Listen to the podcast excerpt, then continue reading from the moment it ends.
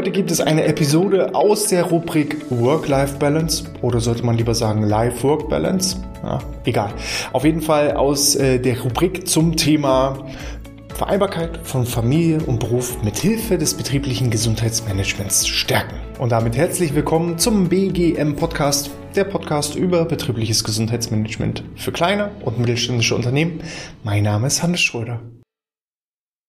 Ja, wer kennt folgende Situation zumindest als Elternteil nicht? Ich bin ja selber Vater von zwei Kindern und manchmal ist es so.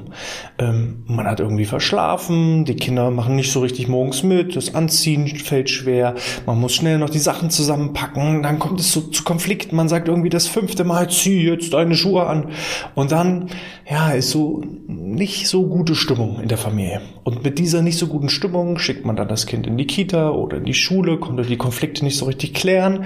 Ja, und man merkt so, man fühlt sich einfach emotional angeschlagen mit dieser Situation, weil gerne hätte man das noch geklärt, aber die ersten Termine warten schon und die Arbeit wartet und mit dieser Einstellung, mit dieser Stimmung schleppt man sich dann irgendwie so den ganzen Tag durch den Arbeitstag bis man dann endlich die Zeit findet, sofern man sie denn findet, um die noch ausstehenden Konflikte zu klären.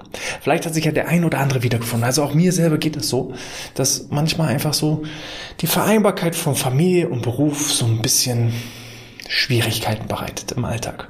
Und dieser Stressfaktor, Vereinbarkeit, Familie, Beruf ist einer der Hauptstressfaktoren eben bei Männern und auch Frauen so im mittleren Alter.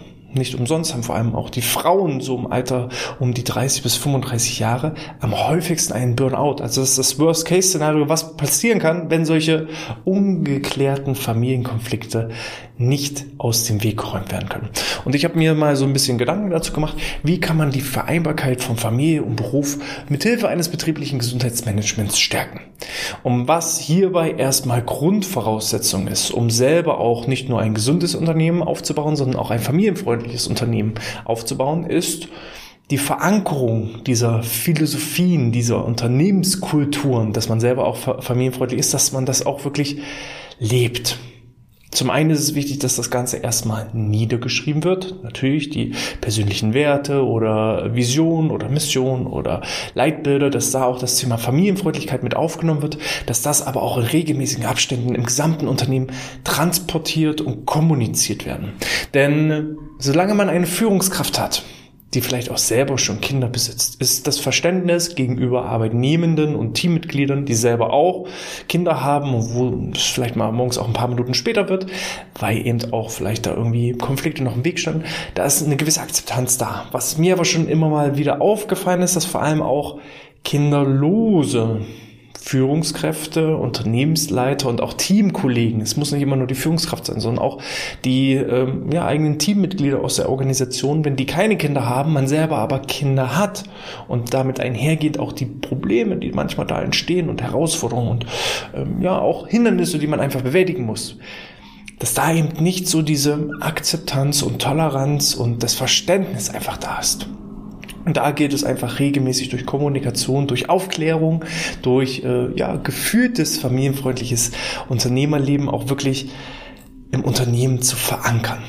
Wenn das gewährleistet ist, wenn also die Unternehmenskultur auch wirklich familienfreundlich gestaltet ist, das ist erstmal die Basis, um dann weitere Maßnahmen im Sinne der Vereinbarkeit von Familie und Beruf auch wirklich zu schaffen. Wenn dieser Grundstein, dieses Fundament gegeben ist, ist der erste Tipp, den ich habe, ja, einfach das Vermitteln von familienfreundlichen Dienstleistungen beziehungsweise das Vermitteln von, von Kinderbetreuungsplätzen. Da kann man der Kreativität völlig freien Lauf lassen. Variante eins ist, dass man einfach nur den Mitarbeitenden, gerade wenn sie auch da vielleicht gerade dabei sind, man hat eine Kollegin oder einen Kollegen, der eine freudige Erwartung eines Kindes ist und äh, dass man da vielleicht mal so eine Auflistung macht das kann man ja einmalig machen und dann regelmäßig einfach aktualisieren, dass man mal sagt, pass auf, äh, falls du mal eine Tagesmutter brauchst oder einen Babysitter oder vielleicht auch eine Reinigungskraft, die zu Hause erstmal den Haushalt für dich so ein bisschen schmeißt, während du dich eben um die Kinderbetreuung kümmerst. Ähm, hier haben wir mal zehn Dienstleister aufgelistet, ähm, herausgesucht mit Kontaktdaten. Da haben wir vielleicht auch schon aus dem Kolleginnenkreis und Kollegenkreis positives Feedback bekommen, weil ganz ehrlich, den Babysitter, da macht man ganz selten irgendwie Google auf und nimmt dann gleich denjenigen, der irgendwie irgendwie in der Suche ganz oben landet, sondern gerade alles, was mit den eigenen Kindern zu tun hat, da vertraut man sehr, sehr, sehr viel auf persönliche Weiterempfehlungen. Und da einfach mal sich die Arbeit zu machen, mal durch äh, das Unternehmen durchzugehen und mal mit den Kollegen und den Kolleginnen, die selber auch Kinder haben, mal zu sprechen. Mensch, ähm, sag doch mal, hast du vielleicht irgendwie eine Haushaltshilfe oder eben eine Tagesmutter oder ein Babysitter oder eine ganz besondere Kita, die du empfehlen kannst? Dann hat man schon mal so diese Empfehlungssuche für diejenigen angehenden Väter und Mütter oder auch diejenigen, die vielleicht auch neu ins Unternehmen kommen und von woanders hergezogen sind, noch kein soziales Umfeld haben hier in der näheren Umgebung, dass man dann den einfach ja ein Textdokument, ein Empfehlungsdokument weitergeben kann mit eben entsprechend familienfreundlichen Dienstleistungen. Das ist so die einfachste Variante, die glaube ich eigentlich jedes Unternehmen ohne großartigen finanziellen Aufwand erledigen kann. Variante 2 ist natürlich nicht nur das Ganze mal aufzulisten, sondern vielleicht auch seinen Mitarbeitenden zur Verfügung stellen. Vielleicht eben, dass man sagt, ähm, es gibt einen gewissen Zuschuss zur Haushaltshilfe oder einen Kita-Zuschuss oder einen Zuschuss für die Tagesmutter oder einen Zuschuss für die, für die Babysitter. Ich bin jetzt kein Experte, was das mit steuerlichen Dingen zu tun hat. Da solltet ihr euch vielleicht einfach an euren Steuerberater wenden. Aber warum nicht einfach mal die Idee aufnehmen und zu sagen, okay, ähm, sollte vielleicht mal krankheitsbedingt ein Babysitter notwendig sein und es steht aber ein wichtiger Termin an, dann übernehmen wir als Firma die äh, entsprechenden Kosten für den Babysitter oder wir übernehmen ähm, die Kosten für die Haushaltshilfe, weil wir einfach wissen, du hattest gar keine Zeit, um noch deinen Haushalt zu schmeißen, äh, allein schon deine beruflichen Verpflichtungen und auch deine ähm, ja, väterlichen und mütterlichen Pflichten haben schon so viel Zeit geraubt, dass wir uns vorstellen können, da ist gar keine Zeit dafür gewesen, um auch mal ähm, ja, den eigenen Haushalt auf Vordermann zu bringen. Ähm, dritte Variante ist eben auch dann wirklich nicht nur sich zu beteiligen, sondern komplette Kostenübernahme, vor allem bei der Kinderbetreuung. Ähm, auch hier ist euer Unternehmen groß genug, dann kann vielleicht auch mal eine Abfrage gemacht werden im Hinblick auf die Schaffung einer eigenen Betriebskita.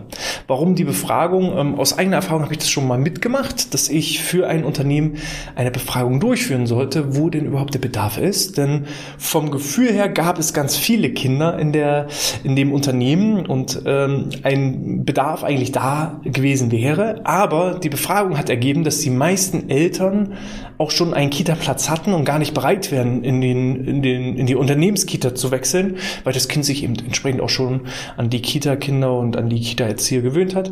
Und äh, es war zwar grundsätzlich Bedarf da, aber ähm, es wäre nicht auf Interesse gestoßen. Und dann haben wir einen anderen Weg gegangen, sind wir dann gegangen, dass wir gesagt haben, wir ähm, kaufen oder organisieren bestimmte Kita-Plätze. Wir kaufen uns praktisch in eine Kita ein und übernehmen die Kosten für beispielsweise fünf oder zehn Kita-Plätze. Anstatt eine eigene große Betriebskita aufzubauen, haben wir einfach ähm, Plätze reserviert oder übernommen und die dann entsprechend an die Mitarbeitenden, die da Bedarf haben, vergeben sich sozusagen eingekauft in die Kita. Auch da gibt es natürlich wieder gewisse steuerliche Dinge zu berücksichtigen. Auch hier solltet ihr ähm, der kleine Disclaimer, ich bin kein Steuerberater und so weiter. Das sind einfach bloß so Tipps und Empfehlungen aus meinem aus meinem eigenen Erfahrungsschatz. Da müsst ihr selber nochmal in die Recherche gehen und da tief reingehen. Das soll hier lediglich als Gedankeninspiration gelten. Und wenn das Thema Kinderbetreuung oder auch in unserem Bundesland ist es so, dass inzwischen auch ähm, Essensgelder und dergleichen ähm, teilweise mitgefördert werden, teilweise aber auch noch selbst bezahlt werden müssen. Da kann es eben auch so einen Kita-Zuschuss, Essenszuschuss geben. Ähm, finanzielle Entlastung ist gerade bei jungen Eltern, wo vielleicht noch auch Hausbau oder Wohnungsbau oder ähm, ja, neue Möbel, neue Sachen, gerade die Kinder, die wachsen ja auch so furchtbar schnell. Also es ist, ein Kind ist auf jeden Fall eine zusätzliche finanzielle Belastung und da lohnt sich jeder Euro, egal wo man da als Unternehmen unterstützen kann. Ähm, und dann nimmt man das als Familie auch immer gerne dankend an neben der Kinderbetreuung, das war so, ich sag mal, Rubrik Nummer eins, ähm, ist der Punkt der Arbeitszeitgestaltung. Wichtig ist erstmal gerade auch die, die Organisation und die Planung von bestimmten Arbeitsabläufen, da einfach auch familienfreundlich zu denken. Meetings sollten dann nicht um 18 Uhr oder um 19 Uhr angesetzt werden, sondern idealerweise beispielsweise in der Kernarbeitszeit irgendwo so zwischen 9 und 15 Uhr. Darüber hinaus kann man aber eben auch sich vielleicht von so alten Glaubenssätzen verabschieden. Ähm, ich habe mich vor kurzem mit einem Unternehmen unterhalten, die einfach gesagt haben, wir haben noch nie eine, bei uns gibt es nur Arbeitsstellen, die auf Vollzeit sind. Es gibt keine Teilzeitstellen, es gibt auch keine 35 Stunden oder 30 Stunden, es gibt nur 40 Stunden oder gar nichts. So entweder als Bewerber, du nimmst das oder hast ihn verloren.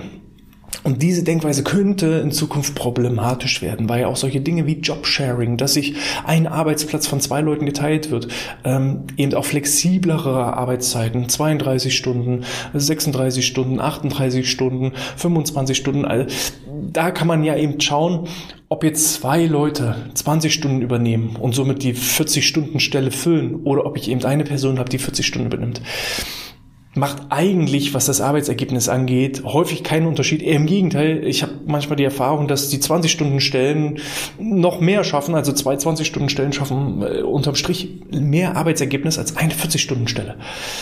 Muss man mal drüber nachdenken, von solchen alten Glaubenssätzen vielleicht auch mal reflektieren, drüber nachdenken und vielleicht auch verabschieden. Dann äh, der nächste Punkt ist vielleicht auch zu sagen, falls mal unerwarteterweise das Kind krank wird. Das passiert ja einfach. Abends ist alles gut, man rechnet mit nichts und am nächsten Morgen wacht das Kind auf und hat Fieber. Das ist völlig normal. Und äh, da vielleicht auch die Möglichkeit zu geben, entweder sogar bezahlten Urlaub, zusätzliche Urlaubstage für, für Eltern äh, zu gewährleisten oder eben solche Karenztage einzuführen oder eben alternativ zumindest den unbezahlten Urlaubstag äh, zu gestatten, dass eben der Mitarbeiter dann eben einen unbezahlten Urlaubstag nehmen kann, um die Betreuung der Kinder äh, zu gewährleisten, gerade wenn eben keine ja, familienfreundlichen Dienstleistungen gestellt werden und auch vielleicht auch keine Großeltern in der näheren Umgebung sind, ist eben da das Entgegenkommen ein großer Schritt schon mal. Was auch wichtig ist, ist das Thema flexible Arbeitszeiten gerade wenn ich dann eben wie in der eingangs beschriebenen Situation morgens den Familienkonflikt habe, ähm, dass ich nicht Punkt 8 Uhr zu Hause sein muss, sondern dass ich eben gewisse Gleitzeiten habe. Von 7.30 Uhr bis 9 Uhr müsst ihr da sein und dann kann ich eben planen, okay, eigentlich will ich 7.30 Uhr auf Arbeit sein. Wenn es aber Probleme gibt beim Anziehen oder äh, doch nochmal die Windel voll ist oder das Kind hat sich die, die Klamotten kurz äh, bevor man los will, ja, mit Saft voll gekippt oder, oder, oder, gerade mit den Kindern, das ist ja immer alles unerwarteterweise. Und wer mal so ein Kleinkind einmal komplett die Klamotten gewechselt hat, da gehen auch mal gut und gerne 20 Minuten drauf, gerade wenn das Kind sich dann auch mal wehrt. Und äh, ja, dann kann man es einfach nicht immer schaffen, dass man am Punkt 8 Uhr auf Arbeit ist. Und so kann ich eben mit diesen Gleitzeiten immer planen, 7.30 Uhr loszufahren oder 7.30 Uhr auf Arbeit zu sein. In der Realität ist es dann aber 8.15 Uhr. Dann konnte ich aber jegliche Konflikte aus dem Weg bringen. Ich bin nicht gehetzt, ich bin nicht gestresst. Ich bin dann auch, wenn ich auf Arbeit bin, mit den Gedanken bei der Sache und äh, überlege mir nicht noch, oh Gott, jetzt habe ich das Kind mit Saftflecken in die Kita geschickt oder was auch immer und, und fühle mich als schlechter Vater oder schlechte Mutter und mache mir da so Vorwürfe. Das das ist halt immer, das zerrt an den Nerven, das zerrt an der Psyche und das beeinflusst letzten Endes auch meine Arbeitsleistung, meine Arbeitsfähigkeit, meine Arbeitsergebnisse, meine Produktivität, weil dann bin ich in Gedanken nicht bei meiner Arbeit, bei der Sache, sondern lass mich eben entsprechend ablenken. So, also das Thema Arbeitszeit geht vielleicht flexibler um mit den Arbeitszeiten, ähm, geht auch da familienfreundlich um, schafft auch hier ein Verständnis zwischen den Mitarbeitenden mit Kindern und Mitarbeitenden ohne Kinder. Auch bei uns gab es da in der Organisation anfänglich Herausforderungen, weil wir einfach Kolleginnen hatten mit Kindern, die dann aber abends um 18 Uhr und 19 Uhr keine Kurse geben konnten. Und die etwas jüngeren Kollegen ohne Kinder, die fanden das halt ja, man fühlt sich halt benachteiligt. Warum muss ich denn abends um 19 Uhr Kurse machen und der nicht? Und da muss man einfach offen und ehrlich kommunizieren und diskutieren. Und wenn man da eben auch ein gemeinsames Verständnis schafft, dann, ja, dann, dann macht das die Arbeit einfach einfacher. So, also viel reden, reden, reden. Und das ist so das Thema, überhaupt erstmal familienfreundliche Philosophie, Unternehmensphilosophie zu entwickeln.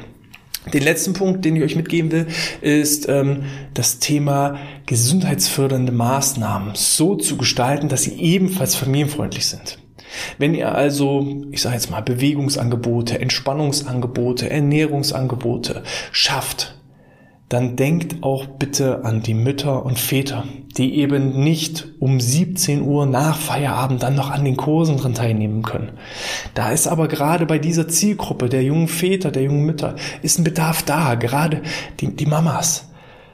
Die haben die Rolle der Frau, der Ehefrau zu erfüllen, der Karrierefrau zu erfüllen, der Mutter zu erfüllen und die eigenen Bedürfnisse nach einem ästhetischen Äußeren, nach äh, Entspannung und Stressbewältigung, nach einfach auch mal körperlich auspowern. Das ist ja noch stärker ausgeprägt als vielleicht bei manch anderen Frauen. Aber die eigenen Bedürfnisse werden immer hinten angestellt, um andere glücklich zu machen. Und wenn ich dann eben solche Bewegungsangebote erst um 17 Uhr wahrnehmen könnte, die ich aber dann nicht wahrnehmen kann, weil ich vielleicht das Abendessen schon vorbereiten muss, die Kinder aus der Kita abholen darf und, und, und, und, und, dann kann ich daran eben einfach nicht teilnehmen, obwohl das Bedürfnis bei mir tatsächlich fast am größten wäre. Deshalb meine Empfehlung als familienfreundliches Unternehmen, gestaltet auch die Gesundheitsmaßnahmen so, dass sie in die Arbeitszeit integriert sind, dass sie während der Arbeitszeit stattfinden, dass sie die Arbeitsabläufe zwar nicht stören, aber trotzdem auch, äh, ja, es möglich ist, während des Tagesablaufes auch gesundheitsfördernde Maßnahmen ja, sich daran zu beteiligen, ganz einfach. Und äh, da haben einige Unternehmen noch Nachholbedarf. Also auch die Finanzierung, es nützt auch nichts, wenn ich sage, es findet in der Arbeitszeit statt, aber du musst die Maßnahmen selber bezahlen, weil das Geld ist knapp. Bei jungen Familien ist ganz einfach so. Und äh, dementsprechend, ich als Unternehmer schaue immer, dass ich die Maßnahmen während der Arbeitszeit durchführen lassen kann, dass ich äh, die Maßnahmen ohne finanzielle Beteiligung habe, dass ich also als Unternehmen die Kosten dafür trage und dass ich vielleicht auch genau die Maßnahmen auswähle, die diese bestimmte Zielgruppe der jungen Väter und der jungen Mütter eben doch gezielt ansprechen. Und dann ist dieser Effekt riesengroß. Dann lohnt sich ein betriebliches Gesundheitsmanagement eigentlich dreifach, vierfach, fünffach, weil ich erreiche genau diejenigen, die gerne etwas für sich machen wollen, die selber auch merken, dass sie was für sich machen müssen, die aber auch durch die Maßnahmen selbst einfach dreifach, vierfach, fünffach ähm, partizipieren beziehungsweise profitieren, ist das richtige Wort? Äh, bedeutet, die Stressbewältigung, die können sie dann auch wirklich im Familienalltag, im Berufsalltag mit umsetzen. Äh, sie fühlen sich körperlich fitter, sie sind motiviert, es macht ihnen Spaß, einfach mal auch den Kopf frei zu bekommen, nicht diese ganz vielen Rollen erfüllen zu müssen, sondern einfach mal eine Viertelstunde, halbe Stunde einfach mal nur für mich zu haben. Das sind so Dinge, wenn ich die gewährleiste, dann positioniere ich mich durchaus als attraktiver Arbeitgeber, mache mich dann auch für diese Zielgruppe der Familienväter und Familienmütter und auch nochmal ein bisschen weiter gedacht, auch die Kinder die Zielgruppe kennt die Zielgruppe und habe ich einen, einen Mitarbeiter, der richtig gute Arbeit leistet und eine Mitarbeiterin, die richtig gute Arbeit leisten. Und die beiden, die richtig gute Arbeit leisten, die bekommen dann Kinder. Wie hoch ist denn die Wahrscheinlichkeit, dass auch die Kinder entsprechend gute Arbeit leisten? Und so sichert man sich automatisch schon die nächsten Talente, auch wenn es vielleicht in 10, 15, 20 Jahren dann erst ist, dass ich davon profitiere als Unternehmen. Aber wer jetzt schon gut und familiär aufgestellt ist, der sichert sich eigentlich schon garantiert die nächsten Generationen von guten Mitarbeitern, Mitarbeitenden. Und das Thema eben Familienfreundlichkeit ist eben auch in den heutigen Zeiten durchaus ein wichtiges Thema, wo man eben auch über die Medien berichten kann, was man alles für seine Väter und Mütter tut und so kann man sich durchaus als attraktiver Arbeitgeber positionieren. Das so mal als paar kleine Tipps zum Thema, wie kann ich mithilfe eines betrieblichen Gesundheitsmanagements die Vereinbarkeit von Familie und Beruf stärken. Wenn euch das gefallen hat, dann wie immer gebt einen Daumen nach oben, hinterlasst eine 5-Sterne-Bewertung, äh, hinterlasst ein Abo selbstverständlich oder noch besser, abonniert unseren Newsletter unter bgmpodcast.de slash newsletter, um keine weiteren Tipps, Tricks und Kniffe rund um das betriebliche Gesundheitsmanagement zu verpassen. In diesem Sinne, ich wünsche euch alles Gute, bleibt gesund, bis zum nächsten mal und sportfrei.